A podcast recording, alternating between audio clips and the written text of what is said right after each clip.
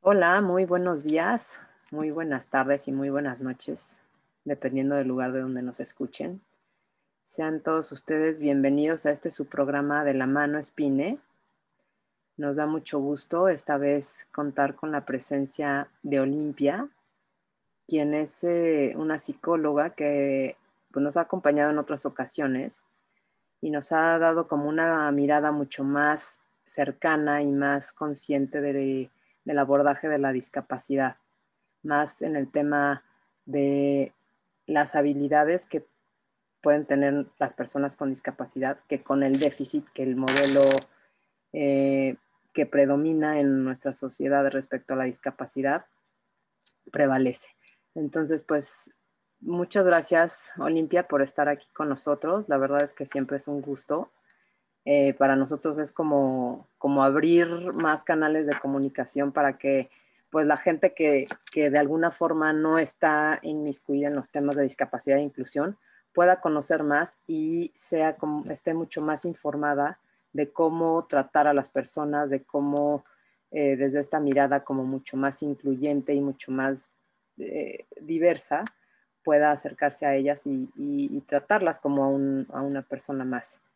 También eh, en este, este, este tema o en este programa vamos a dedicar, como hoy se celebra, bueno, no se celebra, más bien se conmemora el Día Internacional de la Mujer, el 8 de marzo.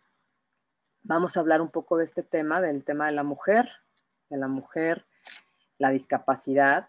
Y también siento que es propicio para hablar también de esa maternidad que, que algunas, o que tenemos como estereotipada de la maternidad ideal o perfecta, que, que de alguna forma nos, nos puede pegar a muchas que somos mamás, ¿no?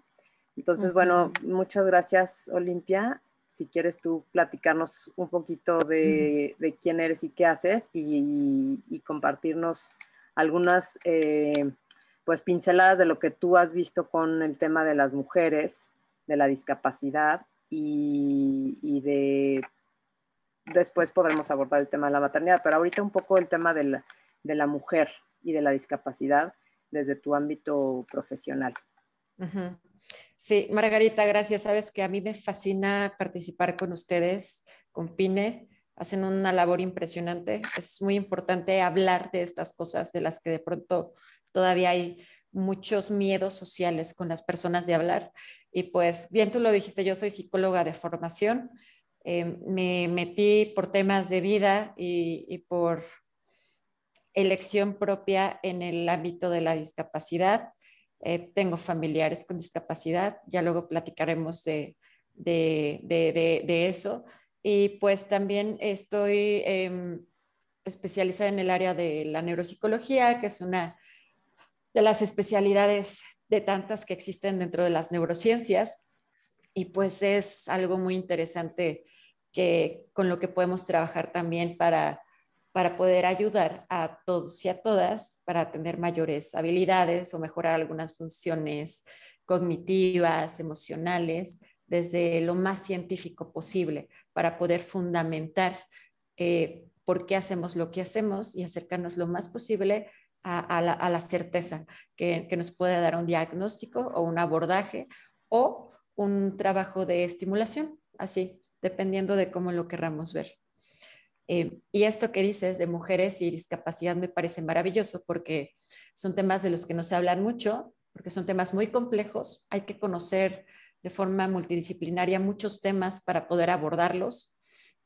Y pues, eh, pues vamos a iniciar, ¿no? Eh, yo creo que ya con esto podemos dar inicio. Sí, gracias Olimpia. Podemos, pues no sé, a lo mejor dar algunos datos que puedan como como informar a nuestra audiencia de, de, lo que es, porque primero pues, conmemoramos el, el, Día Internacional de la Mujer, pues por eso, ¿no? En realidad se fue a inicios de, a principios del siglo pasado, donde se manifestaron pues mujeres en Estados Unidos para mejorar sus condiciones laborables, porque en realidad tenían condiciones indignas para seguir laborando y, a raíz de esa huelga que existió y de algunas mujeres que pertenecían a algún partido político se juntaron y, dieron origen a, este, a esta huelga, lo que repercutió para que se instaurara como el Día Internacional de la Mujer. En realidad no es que lo festejemos ni que nos digan que qué felicidades por ser mujer, sino es una lucha por el reconocimiento de los derechos de la mujer. Y de ahí pues podemos pasar a que Totalmente. la mujer eh, con discapacidad, pues como tú sabes y como lo has vivido tú de manera profesional, pues tiene una, me parece que es hasta cuatro veces más vulnerable que una mujer sin discapacidad. Y esos datos, aunque no tenemos muchos en México. Y yo creo que podemos iniciar con ese tema, que, que es muy importante. Em,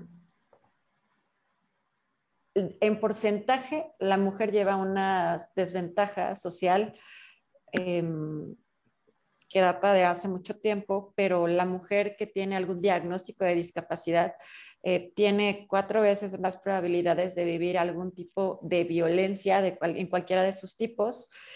Y, si la llega a vivir en el proceso de, de, poder hacer la denuncia, también este proceso se convierte en un trabajo abismal, porque entonces hablamos de que si las fiscalías no tienen personal que puedan abordar este tipo de casos, eh, se convierte en un viaje largo de especialista, de psicólogo, de neurólogo para saber cómo hacer el diagnóstico de la persona más específico de qué tipo de discapacidad tiene. Pero aquí voy a hablar de algo bien interesante. Em, te lo platico porque de pronto hay casos donde se hacen las denuncias por diferentes delitos y sí tiene una discapacidad, pero, pero como qué edad tiene. Y entonces aquí es donde, si no tenemos estos especialistas en las fiscalías, no pueden proceder de forma rápida para poder proteger a la persona que ha sufrido alguna agresión o algún delito. Y entonces hay, hay un tema de mucha revictimización de las mujeres, porque pasan de un psicólogo a otro, de un médico a otro, les preguntan una y otra vez qué pasó y a lo mejor, eh, como nos ha pasado, hay personas con discapacidad que su edad del desarrollo corresponde a una cronología más corta. Por ejemplo, puede ser una mujer de 30 años que tenga una capacidad de entendimiento a lo mejor de una niña de 6 años. Y entonces estamos hablando de que no va a haber forma de que pueda ni siquiera poder encontrar si hay algún daño psíquico o moral a través de alguna prueba proyectiva. Se tienen que hacer otro tipo de abordajes diagnósticos para poder encontrar si la persona tiene algún daño moral o algún daño eh, psíquico y no son los que se aplican usualmente en las fiscalías. Entonces, es un tema muy complejo mm, que todavía yo creo que estamos en pañales en México pero que tiene mucho para dónde trabajar. Esto era como preámbulo para después hablar un poquito ya de forma más específica, pero sí representa un, un riesgo potencial ser mujer y ser mujer con discapacidad es, es muy complicado, es peligroso en, en ciertas circunstancias. Oye, Olimpia, y esta, esta, estas prácticas que, que al final es para que llegue la persona con discapacidad, o sea, para que exista la denuncia, pues es todavía como visibilizarlo, que, antes de ese paso yo creo que, que, si nos vamos más atrás, existe que es invisible, es, es, es si hay alguna discapacidad intelectual, si hay alguna discapacidad donde eh, tampoco tengan los medios para un lenguaje oral y, y de alguna forma puede ser tan invisible como que nadie se entera de que hay una, puede haber actos violentos, agresiones frente a, una niña con alguna, o mujer con alguna discapacidad. es, es, es decir, quien se da cuenta o como lo puede denunciar, pues es la, es la víctima, pero a través de alguien más. O sea, si es que es una, y si es que viene alguna discapacidad como intelectual. Entonces es doble vulnerabilidad el que, el que pueda ser, tener una discapacidad intelectual y además sin ningún medio, como dices tú, de abordaje para poder atenderlo. Pero si nos vamos al antes, es decir, em, los entornos, el entorno familiar, el entorno social, ¿cómo es que desde ahí tú has detectado que, o sea, igual me imagino que existen las agresiones con cualquier niña, em, es decir, ¿qué prevención o cómo te das cuenta como adulto, como mamá, como en, donde puede visibilizarse esa agresión o esa violencia, o sea, desde, desde dónde nos vamos un poquito atrás para que luego podamos denunciarlo, ya con eso pues, establecer algunos protocolos, pero ¿cómo, ¿cómo prevenirlo? Sí, lo que te estaba platicando hace rato de ya cuando estás en el proceso de la denuncia, ahí ya hablamos de una atención secundaria, ya cuando pasó algún daño a la persona, pero lo, lo, lo que le antecede o lo previo sería la atención primaria, que sería la parte preventiva de evitar que eso pase. Y entonces imagínate que de por sí de todas las niñas y jóvenes y mujeres que viven algún tipo de violencia en cualquiera de sus tipos, tanto física como psicológica, como económica, como sexual, em, no denuncian por, por algún, por algún motivo, casi siempre un motivo social o de algunas ideas que todavía Em, pertenecen a esta ideología pues sí machista que se encuentra muy instalada en el sistema, em, no denuncian estas mujeres que no tienen discapacidad. Ahora, ser mujer, tener discapacidad y denunciar es más complejo porque a veces, como tú bien lo mencionas, em, a veces son personas que tienen alguna discapacidad, a lo mejor auditiva, y que se comunican con lenguaje de señas y entonces no, no, no puedes llegar a la fiscalía y, hacer la denuncia porque a lo mejor no hay un intérprete, ¿no? hay, hay, todavía un camino largo, repito, por recorrer, pero eh, sí es muy complejo. Ahora, ¿cómo podríamos prevenirlo desde, desde la parte de la, la atención primaria, definitivamente hay que tener en cuenta un tema del que casi no se habla y es que eh, las mujeres con discapacidad tienen sexualidad desde que son niñas. De hecho, las niñas tienen sexualidad desde que son chiquitas. Entonces, mientras Como cualquier otra, perdón. Por supuesto. Y mientras más hablemos de eso, de que existe y de que aunque exista algún tipo de discapacidad, la sexualidad también va a evolucionar, entonces nosotros vamos a poder prevenir. ¿Por qué? Porque de pronto, si con las mujeres o niñas que no tienen discapacidad son temas de los que no se habla, desde la parte de de, nombrar las partes del cuerpo. Me voy a ir con algo muy sencillo. Si una niña es agredida sexualmente, abusada o, violada, por ejemplo, em, y, en el, y, en la denuncia ella no pone el nombre exacto, eh, esto puede jugar un poco en su contra. Entonces es importante que sepa nombrar partes del cuerpo, que identifiquen. Así no ponen el nombre tal cual es, o sea, el nombre correcto, eh, no el que le ponemos luego porque no para que no suene como que feo y, de pronto también entender que estos temas como de que parecieran como amorales o como tabú, eh, están instalados en los adultos, no en los niños. Si tú a un niño le dices o a una niña, ah, mi amor, esto es una vagina, sin esta carga eh, social de, no, no, no, es una vagina, no se puede hablar de eso, sino de una forma natural, como en la clase de, de, biología o de ciencias naturales, ellos lo van a entender como, ah, ok, es una vagina, es una parte del cuerpo, no van a llevar esta carga que los adultos a veces le imprimen a las palabras. Y sí es importante porque esta educación sexual nos ayuda mucho a prevenir algunas situaciones. No siempre hace todo el trabajo, pero al menos ayuda para que los niños y las niñas puedan identificar qué es normal y qué no es normal. Pero desde ahí, qué importante, perdón que te interrumpa, pero... Sí, no, no, no, no, claro. O sea, que en una denuncia no te acepten que, que le pongas el nombre correcto porque no se lo dijiste tú desde antes. O sea, es de los dos lados, ¿no? Un poco el, el, la flexibilidad o la adaptación que puede hacerse frente a una denuncia como la que están haciendo, ¿no? Frente ya al hecho, y ahora la prevención en el nombre ya no se dio en la casa, pero también eso es lo que hay que adaptar, en donde pueda facilitarse el que no sea, pero, pero qué importante es, qué importante que, que, que hasta ese nivel es riguroso que pueda saber cómo se llaman las partes del cuerpo.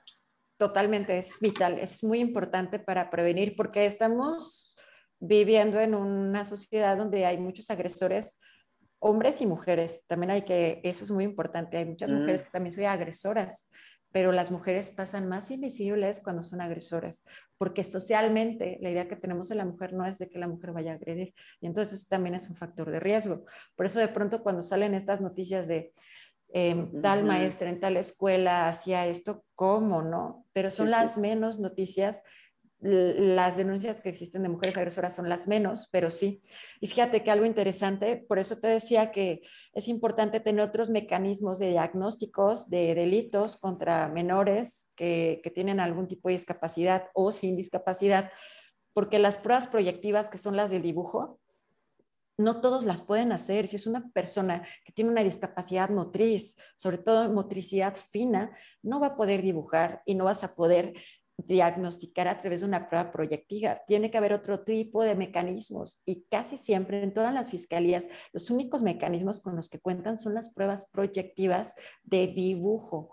Y entonces, si no pueden ellos diagnosticar, pues entonces no hay, no hay forma de encontrar que hay una lesión psíquica o un daño a la psique y a la moral. Entonces, esto es de pronto un callejón sin salida. Y, y pues tenemos que tener más psicólogos capacitados en esas áreas, definitivamente. Hay muchas cosas. Hay, están este, los muñecos sexuados, que son la última opción, pero, pero antes hay láminas para identificar tipos de violencia. Eh, hay muchas cosas que se pueden hacer. Eh, incluso em, síntomas fisiológicos con los que no se contaba antes del suceso eso también es muy importante porque sí afecta. Cualquier evento estresante en la vida afecta pues el sistema nervioso principalmente hiperactiva, los sistemas em, de, atención, del sueño, eh, hay muchas alteraciones fisiológicas, no nada más las conductuales. Entonces, cuando nosotros ya tenemos todo el, la anamnesis armada o toda la evaluación clínica, comienza a dar sentido. Pero regresando un poquito al tema de mujeres con discapacidad, voy a retomar esto de, es muy importante saber que las mujeres con discapacidad, sobre todo las mujeres que tienen algún tipo de discapacidad eh, intelectual, claro que tienen sexualidad, porque piensan muchos y muchas que van a ser niñas eternamente, porque a lo mejor su edad eh, mental o cognitiva no va a avanzar mucho por cuestiones a lo mejor genéticas y ambientales y sociales, pero el cuerpo, las hormonas, casi siempre, salvo que existan algún otro tipo de diagnósticos que no lo permitan, van a tener un desarrollo normal. Y esto quiere decir que cuando entramos en la prepubertad y comienzan estos pequeños cambios, que es muy chiquitos, que es antes de los nueve años. eh, ¿sí? Eh, llegan a la pubertad y por supuesto que empieza a haber este, pues los cambios normales, ¿no? Es sudoración, crecimiento del vello, em, cambios anatómicos, pero también empieza a haber atracción por el sexo opuesto o por el mismo sexo, no lo sabemos, pero empieza a haber alguna atracción. Entonces, allí es cuando uno ya tuvo que haber hablado o al menos preparado a través de los medios que sean, ya sea de cuentos, de libros, de cursos, de películas. Hay mucho material sobre la sexualidad, cómo es, cómo pasa. Em, y ese sí, eso sí, ese sí hay mucho material adaptado, la verdad. Es muchísimo, muchísimo. Coincido contigo en que es parte fundamental que, el, que nosotros como papás transitemos al otro paradigma de que nuestros hijos sí tienen discapacidad, pero no van a ser niños eternos, porque ahí sí, ahí sí queremos la protección, ahí sí no los queremos aventar al mundo, o sea, ahí luego somos medio contradictorios cuando, con el tema sexual, porque sí queremos que sean independientes, pero también en este tema no, en este tema no, Y, no tanto, y, queremos protegerlos y queremos que, que no sean tan independientes, ¿no? Entonces, sí o no es como esta estira y afloja que, que ahorita hablamos después de la maternidad perfecta, pero, pero, sí hay que, como mamá y como papá, te tienes que ir ajustando todo el tiempo a estos cambios de, pues sí, a estos cambios que tienen los hijos y las hijas, pero sí es importante hablar temas de sexualidad. Em, hay algunos casos que nosotros hemos tenido de algunos delitos sexuales cometidos en contra de mujeres con discapacidad y definitivamente la mayoría, no digo que todos, pero sí un gran porcentaje son familias donde el tema de la sexualidad es un tema tabú. Y en este querer explorar las chicas, las mujeres, la sexualidad, son presas muy fáciles de, de, de, de otras personas que lo único que buscan es pues cometer el acto, el delito, pese a que la otra persona no tenga a lo mejor la comprensión completa de lo que está pasando. Sí, el abuso. Y es muy fácil. Y ahí ya estamos hablando de un abuso, de una violación, porque definitivamente eh, el delito se da, el delito se da, pero si nosotros hablamos de que a lo mejor la sexualidad se puede dar bajo una relación de, que, que cumpla ciertos criterios, entonces va a ser menos fácil que alguien abuse de las personas o de las mujeres con discapacidad. Se da mucho también en los hombres con discapacidad, hay, que hablarlo, hay que visibilizarlo. Los hombres sin discapacidad también sufren delitos sexuales y violaciones, pero no denuncian por este estigma social.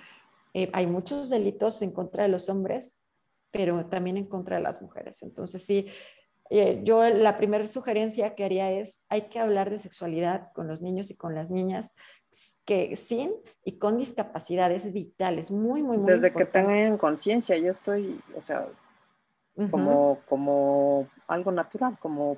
Sí, como algo natural. A mí a veces me preguntan, perdón, a veces me preguntan, no, no, no. ¿cuándo empezaste a hablar de discapacidad con, con tus otros, pues, como empecé a hablar de sexualidad? Es decir, pues es que es natural, ¿no? Porque así es. Entonces... Sí, y, es parte de la diversidad humana, ¿no? Es este, vaya, no hay ningún cuerpo igual a otro, una huella dactilar, no hay un cerebro igual a otro, hay unos que tienen más habilidades, hay unos que tienen otras, entonces lo que nosotros catalogamos como discapacidad es simplemente la expresión de la diversidad humana. Así es, así es la vida. Y lo vemos en todo, en los animales, en las plantas y en los seres humanos. O sea, desde ahí, pero no senté a mis hijos un día a hablarles de sexualidad y otro día los senté a hablarles de la discapacidad de su hermana, sino en la vida lo vas, lo vas haciendo mientras pasa, ¿no? Este, como algo natural, sí. como dices. Sí, así debe de ser, así es como debería de ser. Pero cuéntame si hay, o sea, aquí en México eso ni siquiera hay datos de, de la violencia a las, a las mujeres con discapacidad.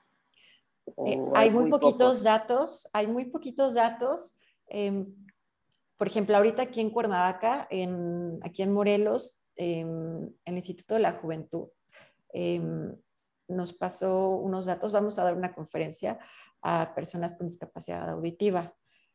Yo voy a tener que dar la conferencia y van a estar haciendo la traducción simultánea. Ese proyecto me fascina porque yo tenía muchas ganas de hacer algo así, pero yo todavía no sé el lenguaje de señas, de hecho lo quiero aprender porque yo quiero poder dar una consulta de psicología a alguien que a lo mejor lo necesite. Entonces, necesitamos dar avances en eso. Nos preocupamos mucho por aprender inglés, pero ¿y qué con las otras cosas que nos acercan a otras personas? Y, por ejemplo, ellos tienen un indicador de que hay mucha violencia en el noviazgo en las personas que tienen discapacidad auditiva o que por algún motivo a lo mejor no hablan, no escuchan y usan lenguaje de señas.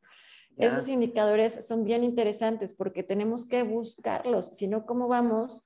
Si no tenemos datos, ¿cómo podemos atenderlos? Entonces tenemos que enfocarnos en todas las poblaciones. O sea, es un trabajo que se tiene que hacer, es, es algo que, que, tenemos que empezar a, a presionar para que pase.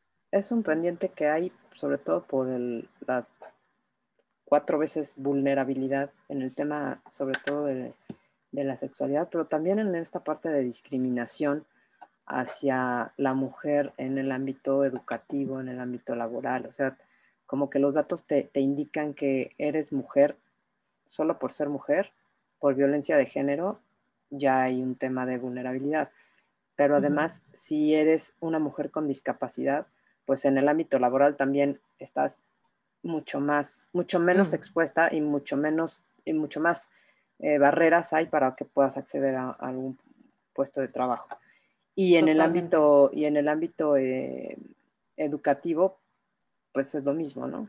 Es decir, como que de alguna forma en, todas las, en todos los frentes hay algo que hacer de cualquier, de cualquier eh, posición que tengamos. Sí, sí, totalmente. Hay muchas cosas que hacer, pero ya hay varias personas trabajando en ello, como tú, como yo y como otra serie de, personas muy involucradas en el tema y creo que son buenos pasos.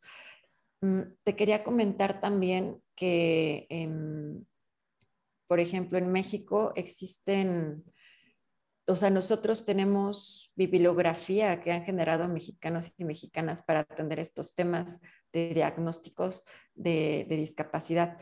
Y entonces, pues sí hay material con el cual trabajar, pero necesitamos generar protocolos específicos para que las personas que trabajamos en el sector de la atención a la violencia, a las violencias o en el sector de la salud, sepamos cómo actuar y qué protocolos aplicar y no cometer errores que puedan afectar a las personas que solicitan la atención.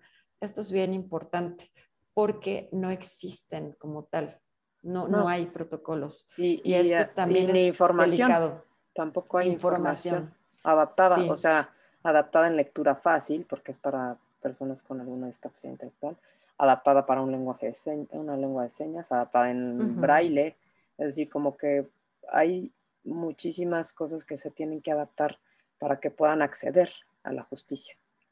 O a la información, o sea. A la información, a la información que tienen derecho y, así como en eso, hay otro tema que, no sé, que también, no sé si tú lo has abordado, el tema de la violencia obstétrica, donde por ser, o sea, también se tiene mucho esta, este debate, que bueno, para mí no es debate, pero porque es un derecho, pero en el, en el imaginario o en el, en el pensamiento de muchos padres en el que por tener una discapacidad intelectual, entonces como puede sufrir una agresión sexual y puede quedar embarazada, entonces es mejor hacer una esterilización.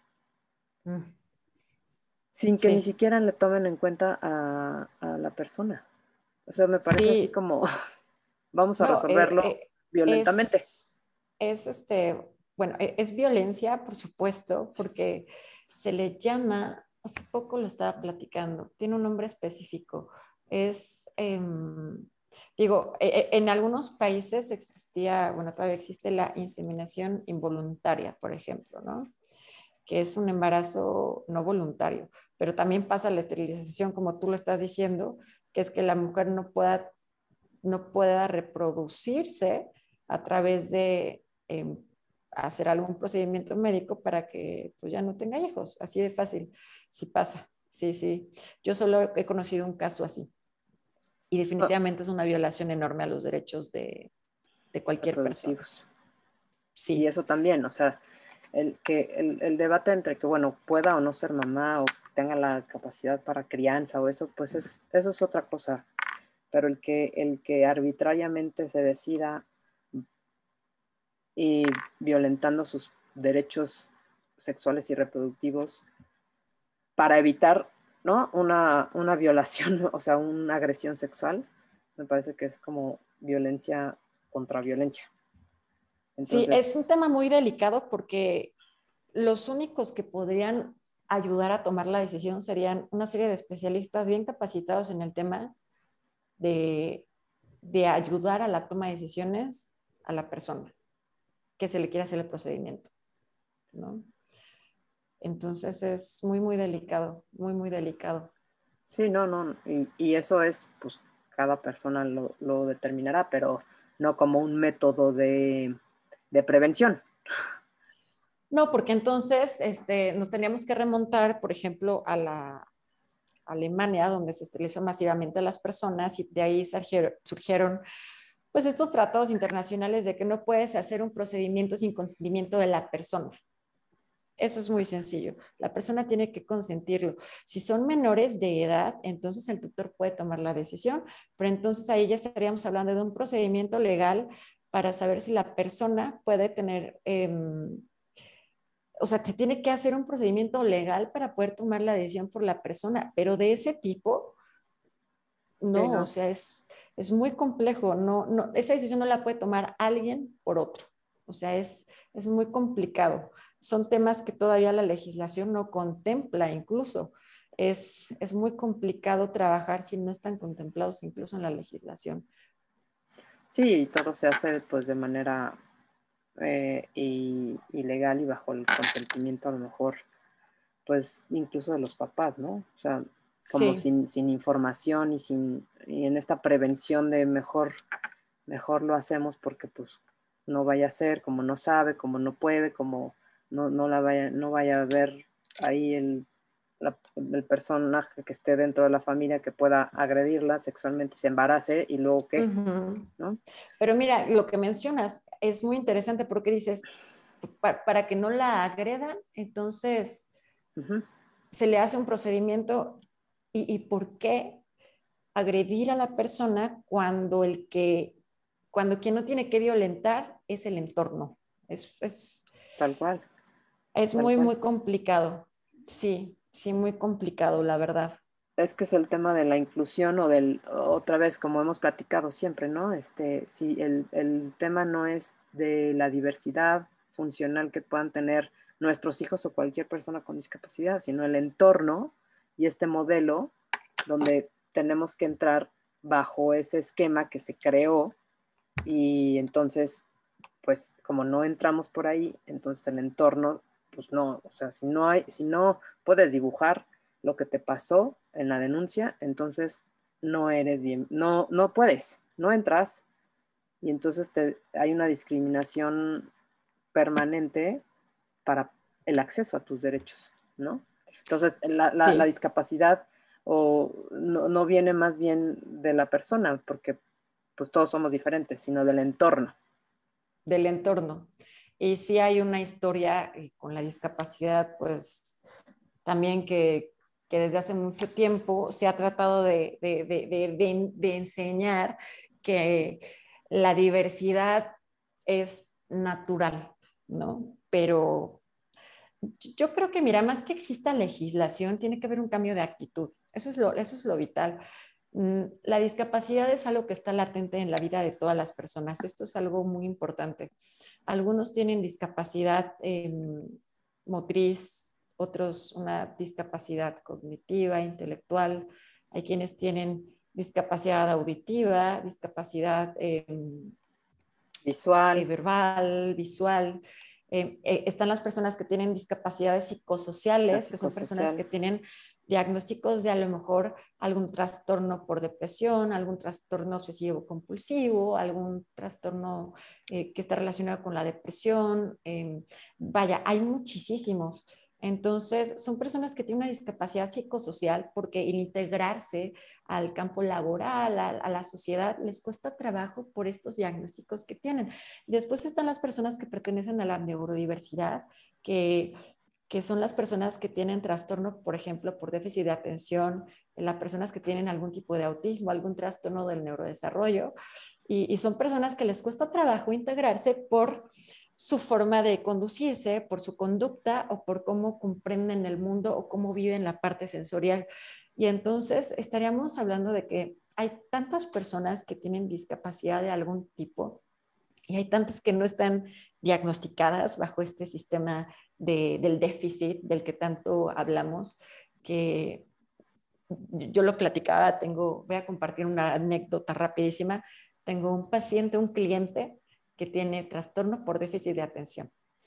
y, y, yo le platicaba a los papás este, que en el libro diagnóstico, en el DSM-4, dice que em, te cuentan una pequeña historia, ¿no? Que, que, un día sin querer el papá del niño que te presentan en el libro se tomó la pastilla, se equivocó y se tomó el medicamento del niño y, y, ese día pues él trabajó perfectamente bien. Ya después él fue diagnosticado también con trastorno por déficit de atención, con hiperactividad y entonces este, el papá también se dio cuenta que, que, él lo tenía, pero nunca había sido diagnosticado, nunca había trabajado también desde que tuvo ese diagnóstico. Entonces, cuando yo digo que la discapacidad está latente es que pues desde, desde este entendido de los parámetros en los que nos hacen vivir las reglas y las normas que se han inventado, porque todos son construcciones sociales. Eh, hay muchas personas que tienen discapacidad de muchos tipos y no, no, han sido diagnosticadas. Y entonces la discapacidad está latente todo el tiempo, porque nadie está exento de, de que, su, de que las habilidades que tiene ahorita las vaya a tener siempre o las puedes perder una y ganar otras. Entonces, La discapacidad es algo que va a formar parte de nuestras vidas todo el tiempo. Puede ser... Por el simple transcurso del tiempo. Sí, el desarrollo biológico, los cambios fisiológicos te pueden, em, te pueden dar, abrir la ventana para que tengas algún tipo de discapacidad, em, algún accidente, alguna enfermedad. Eh, hay muchas cosas que pueden simplemente pasar llegar a ser de la vida. Simplemente llegar a ser eh, adultos mayores. Adultos este, mayores, por supuesto. Vamos a tener algunas quienes lleguemos, si es que llegamos o no, pero simplemente por el transcurso yo lo veo con mis papás. Este, pues, ellos vivieron mi edad y hoy por hoy pues necesitan de accesibilidad para subir una escalera, para eh, detenerse, ¿no? Entonces, el tema es que no seamos como ajenos a, la diversidad y como bien dices, estas etiquetas que luego ponemos mucho a los demás, yo creo que pues sobran, porque incluso en personas que así es que es alguien que tiene un trastorno del espectro del autismo, ni siquiera es que quepa siempre, todo el tiempo, en, en, ese, en esa etiqueta. Es decir, no siempre tiene eso, no, no, no, se, no se conduce todas las 24 horas del día bajo ese diagnóstico. Entonces, cada persona es diferente y yo creo que se van activando de acuerdo, como bien dices, también al entorno en el que se desarrollan. Y nosotros, como papás, somos el Bluetooth de nuestros hijos. Y luego confundimos el tema de la discapacidad y de la conducta con algo que tal vez es un tema emocional y del entorno en el que se están desarrollando. Y ya queremos darle la pastilla para el déficit de atención y ya queremos que, o sea, que nos los arreglen. ¿Y por qué mejor no vamos nosotros los papás a platicar con la psicóloga este, antes de llevar al niño que creemos que tiene hiperactividad y déficit de atención? O sea, por mencionar algo, ¿no? Sí, sí, sí, claro. Y además, em, lo platicaba hace rato con unos clientes que llegaron. Em, pues les decía, todo, o sea, yo, yo, yo hablo mucho del cerebro porque me fascina y es mi área, pero les decía, todos los cerebros vienen en empaques diferentes, ¿no? No son como imaginarte diferentes eh, regalos, ¿no? Uno es brillante, uno es chiquito, uno es grande, eh, porque no hay ninguno ni siquiera que tenga em, la, fisura en el mismo lugar. O sea, todos son distintos y todos maduran en diferentes tiempos. Entonces, por ejemplo, hay niños que empiezan a hablar desde los dos años, hablan perfectamente bien, y hay niños que hablan muy bien hasta los cuatro, hasta los cinco años, pero, pero hablan en algún momento. Y hay unos que a lo mejor no hablan por sus propias circunstancias genéticas, ambientales. Y entonces hay que saber que, una, que no todos se van a desarrollar igual. Y dos, que hay diferentes tiempos en todos. Y de pronto aquí voy a hablar un poco del sistema educativo. Y el sistema educativo está hecho para cumplir ciertos requisitos en ciertos tiempos y eso es imposible. Em, de pronto, pues todos están pasando grados, pero yo di clases en la universidad también y, me tocó ver chavos que no saben escribir em, algún ensayo, ¿no? Y no es que esté mal no saber escribir un ensayo, pero vemos entonces que hay un desfase muy complejo en este querer cumplir con llegar a los grados en vez de realmente tener un aprendizaje significativo. Entonces, sí, el, sistema es bueno, pero el sistema estaba diseñado, pues el sistema industrializado, capitalista, estaba diseñado para, para tener para producir. personas que trabajen, para producir y para aprender a seguir reglas. Y pues creo que lo que más necesitamos hoy día es tener personas, sobre todo niños y niñas, que sepan analizar, pensar, desarrollar esta parte humana empática y resolver los problemas que nos acontecen al día de hoy. Y eso le compete a los niños y niñas con o sin discapacidad, porque los niños y niñas con discapacidad, su capacidad de análisis puede ser diferente, puede ser la misma, puede ser mejor. O sea, ahí estamos hablando de, lo mismo. No, y, me encanta porque, cada, o sea, escuchándote, pues me estaba imaginando que que también, a pesar de que nos ha tocado tiempos complejos, yo sí tengo la intuición de que está cambiando este paradigma, o sea, de que, de que, la, de que vamos hacia allá otro rumbo donde donde realmente eh, nos aboquemos al, al autoconocimiento, o sea, que los niños desde, desde muy chiquitos, ellos, como bien dices, tengan esa capacidad primero de interiorizar, de interiorizarse, de saber pensar, de saber razonar y de resolver problemas que se les van a enfrentar en el día a día, que tengan una inteligencia emocional, que sepan que son seres también espirituales y que en el fondo ahí todos lo tenemos y ahí no hay deficiencias, ni déficit de atención, ni, ni discapacidad motriz. O sea, eso todo lo tenemos y nada más es echarse un clavado al interior para saber que ahí está. Entonces yo sí siento que vamos junto con esto, tema que también eh, es algo importante en, el desarrollo de la mujer y en el desarrollo del tema de la inclusión y la discapacidad. O sea, en el cambio completamente de paradigma, donde a lo mejor nosotros no lo vemos, pero, pero sí está ya, o sea, se está activando, se está activando. Y, y bueno, pues me encanta que también haya ya profesionales que aborden desde otra óptica el tema del cerebro, el tema de cómo reaccionamos frente a las emociones, el tema de cómo educamos a nuestros hijos frente a algo que es natural porque su cerebro todavía no se alcanza a desarrollar y no tengamos que engancharnos con temas de obediencia o con temas de, que no llores o no grites o no hagas un berrinche cuando es propio de, de las edades en las que se desarrolla, ¿no? Pues bueno, ya no estamos como, como, pero me gusta mucho también abordar esto porque, porque siento que es importante que, que, que, vayamos como haciéndonos esta conciencia de, del cambio, ¿no? Sí, y mire, tú, todos los engranes van juntos, no es como si tuviéramos el carro y nada más quisiéramos que tuviera el motor, pero no la parte donde va a ir el agua, ¿no? O el aceite. Entonces, lo, lo comentas tú porque es un tema relevante, eh, la parte emocional, eh, pues la tenemos todos, y en este, y en este tema en específico de mujeres y discapacidad, em, la parte emocional es vital y de pronto los papás o las mamás se preocupan o, bueno, por lo académico. ajá, te preocupas tanto por lo académico, pero de pronto, mira, yo, yo, yo lo platico mucho. Yo cuando tuve a mis hijos no me asusté porque ya llevaba mucho tiempo trabajando con niños y dije, bueno, como me toquen, yo ya estoy lista, ¿no? Lo que venga, ya, los, ya lo voy, a, ser practicar. Feliz.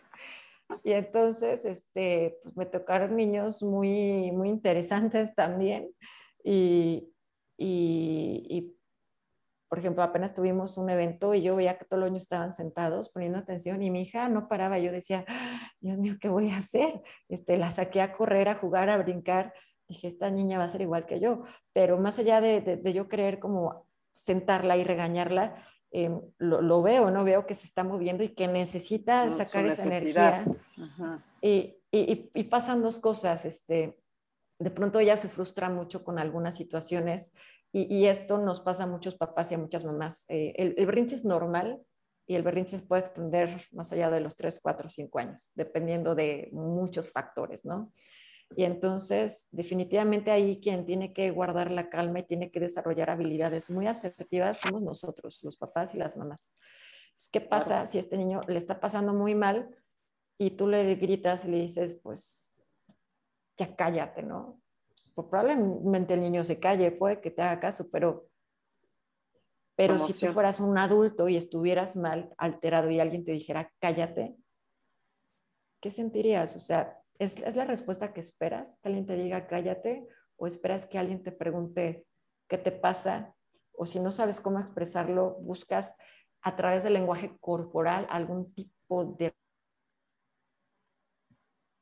reacción, de contención o de comprensión. Esto es algo que se tiene que trabajar. Esto le habla mucho la, psicología que aborda la, parte del apego, de la crianza eh, respetuosa, porque se tratan de abordar a los niños como ciudadanos de primera, no como ciudadanos de segunda, donde pues lo que hay que buscar es que no moleste, ¿no? Lo que el trabajo más complejo que tenemos con los niños y las niñas es respetar sus procesos para que sean adultos funcionales, asertivos, tengan o no discapacidad. Entonces es una tarea muy grande la que tenemos nosotros los adultos para las infancias y más para las infancias con discapacidad, porque de por sí los niños necesitan espacios, los niños y las niñas, los niños con discapacidad los necesitan más porque los espacios les ayudan mucho a, mejorar su desarrollo, lo necesitan y además, lo voy a decir, eh, los derechos de los niños dicen que ellos tienen, dentro de los primeros, dicen el derecho al juego. El jugar es la actividad principal que ellos hacen, entonces hay que dejarlos jugar.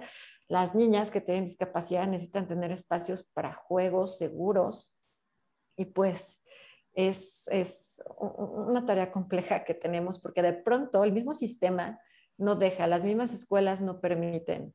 Entonces hay que cambiar, te digo, más allá que el cambio de la legislación, es un cambio de actitud de las personas. Sí, es, es, Es, complejo, pero ahora que hablabas lo del, lo del juego y, de algunas como, como, como tips para poder como abordarlo y de espacios que me mencionabas, estos, estos espacios y estas también herramientas y que me voy un poco de lo que estábamos platicando antes de las mujeres y de, los temas de abuso o de agresión o de discriminación, eh, los temas emocionales, que tengan esos espacios de juego, pero que también tengan espacios y herramientas para poder expresar lo que van sintiendo. Cualquier niño o cualquier niña. Pero yo me refiero a que si queremos prevención, si queremos que se respeten los derechos y que las mismas mujeres y que nuestras mismas hijas en este caso mi hija, tenga esa autodeterminación para poder exigir sus, o que se le reconozcan sus derechos y que se le respeten sus derechos, pues necesitamos saber cómo se sienten, necesitamos saber qué es lo que están pensando, por qué reaccionan de tal o cual manera frente a algo. O sea, como bien dices, el lenguaje corporal, pues todos lo tenemos y las emociones no las controlamos, las podemos después gestionar y, ya saber qué hacer con ellas.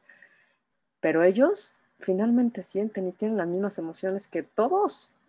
¿Y cómo las sacan si no pueden hablar? ¿Y cómo las expresan?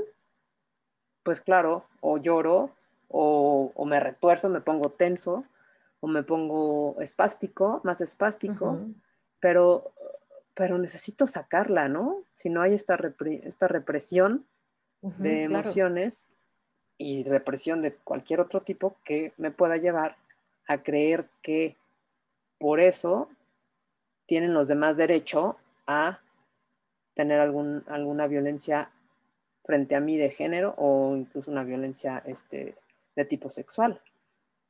Sí, sí, y, fíjate que retomando un poquito ese tema, este, cuando, pues, cuando estamos chiquitos, cuando somos niños, niñas, cuando estamos pequeñitos, pequeñitas, este, pues nuestro primer lenguaje es el llanto, ¿no? Hay, hay niños y niñas que por sus características a lo mejor no lloran tanto, hay unos que lloran mucho, o sea, eso no es lo importante, sino lo importante es ir identificando cómo se expresa el niño o la niña y encontrar ese lenguaje, porque tú bien lo dices, hay niños o niñas que cuando se sienten estresados o en peligro, lloran Em, hay unos que se tornan agresivos, no violentos, agresivos, porque es diferente la agresividad de la violencia.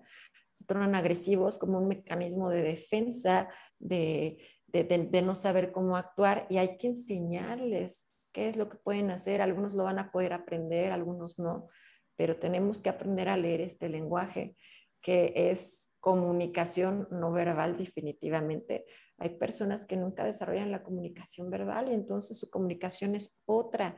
Y aquí hablamos, por ejemplo, de, por ejemplo, del espectro autista, ¿no? Eh, hay, tienen sus formas de comunicarse y son tan únicas como cada niño o cada niña.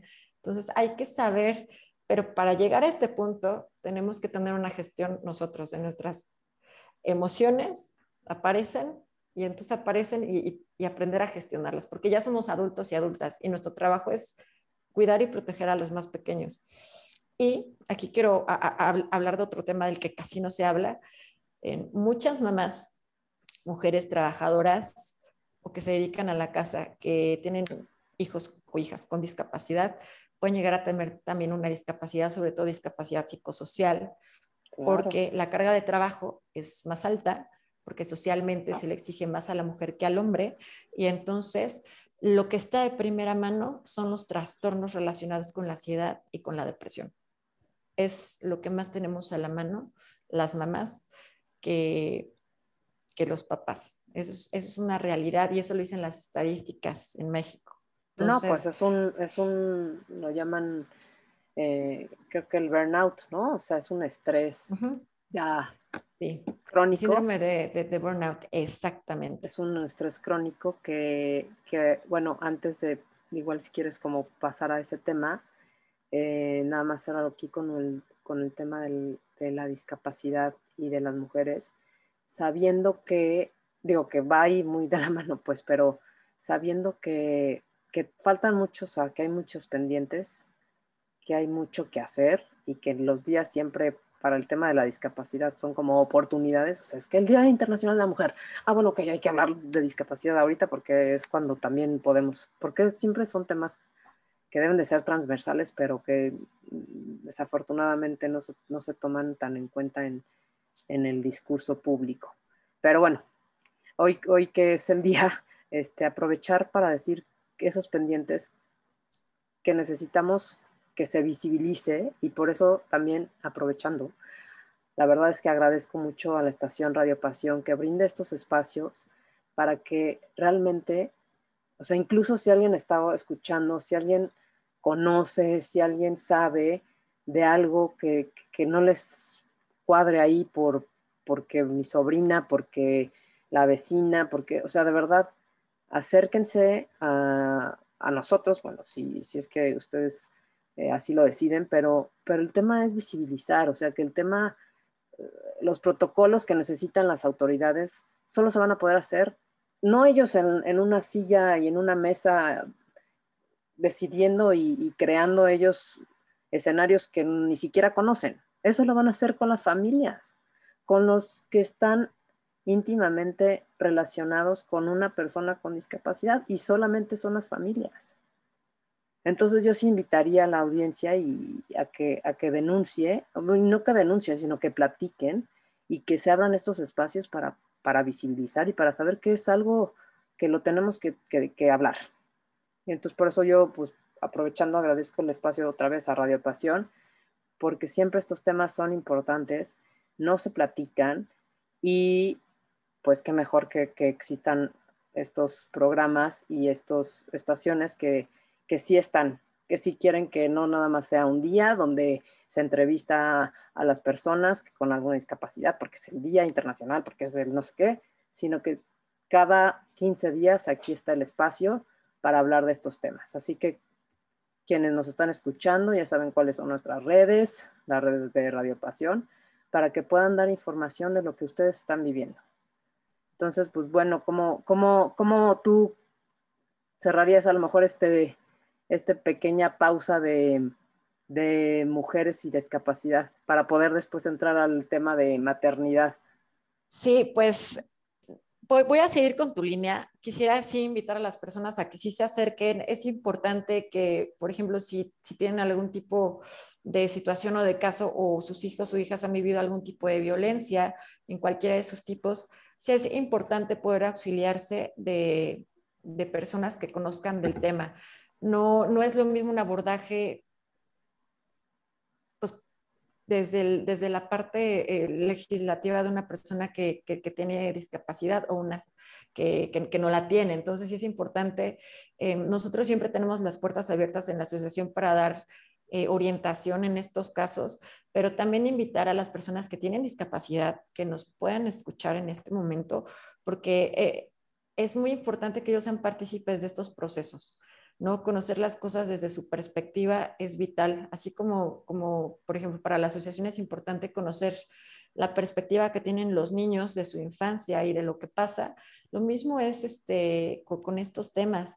Nosotros podemos opinar mucho, pero no hay como conocer esto desde la opinión de las personas que tienen ciertos tipos de discapacidad. Entonces, esa invitación siempre está abierta y yo quiero invitar mucho a las personas a que participen yo conozco, en, la vida me he topado con personas que tienen algún tipo de discapacidad eh, motriz o cognitiva y, y son personas tan valientes que yo creo que han llegado más lejos que personas que no tienen algún tipo de discapacidad. Entonces, estos pasos, estos pasos son los que tienen que dar todos y todas las personas que tienen discapacidad de algún tipo y pues invitarlos. Con eso me gustaría cerrar el bloque. Pues también agradezco mucho a Radio Pasión. Estos espacios a nosotros nos encantan porque entre más podamos hablar de este tema, a más personas vamos permeando. Y te voy a decir lo que yo pienso diario, o sea, yo me voy a morir algún día, pero, pero pues que nuestra vida impacte un poquito en los demás es, es lo más importante, ¿no?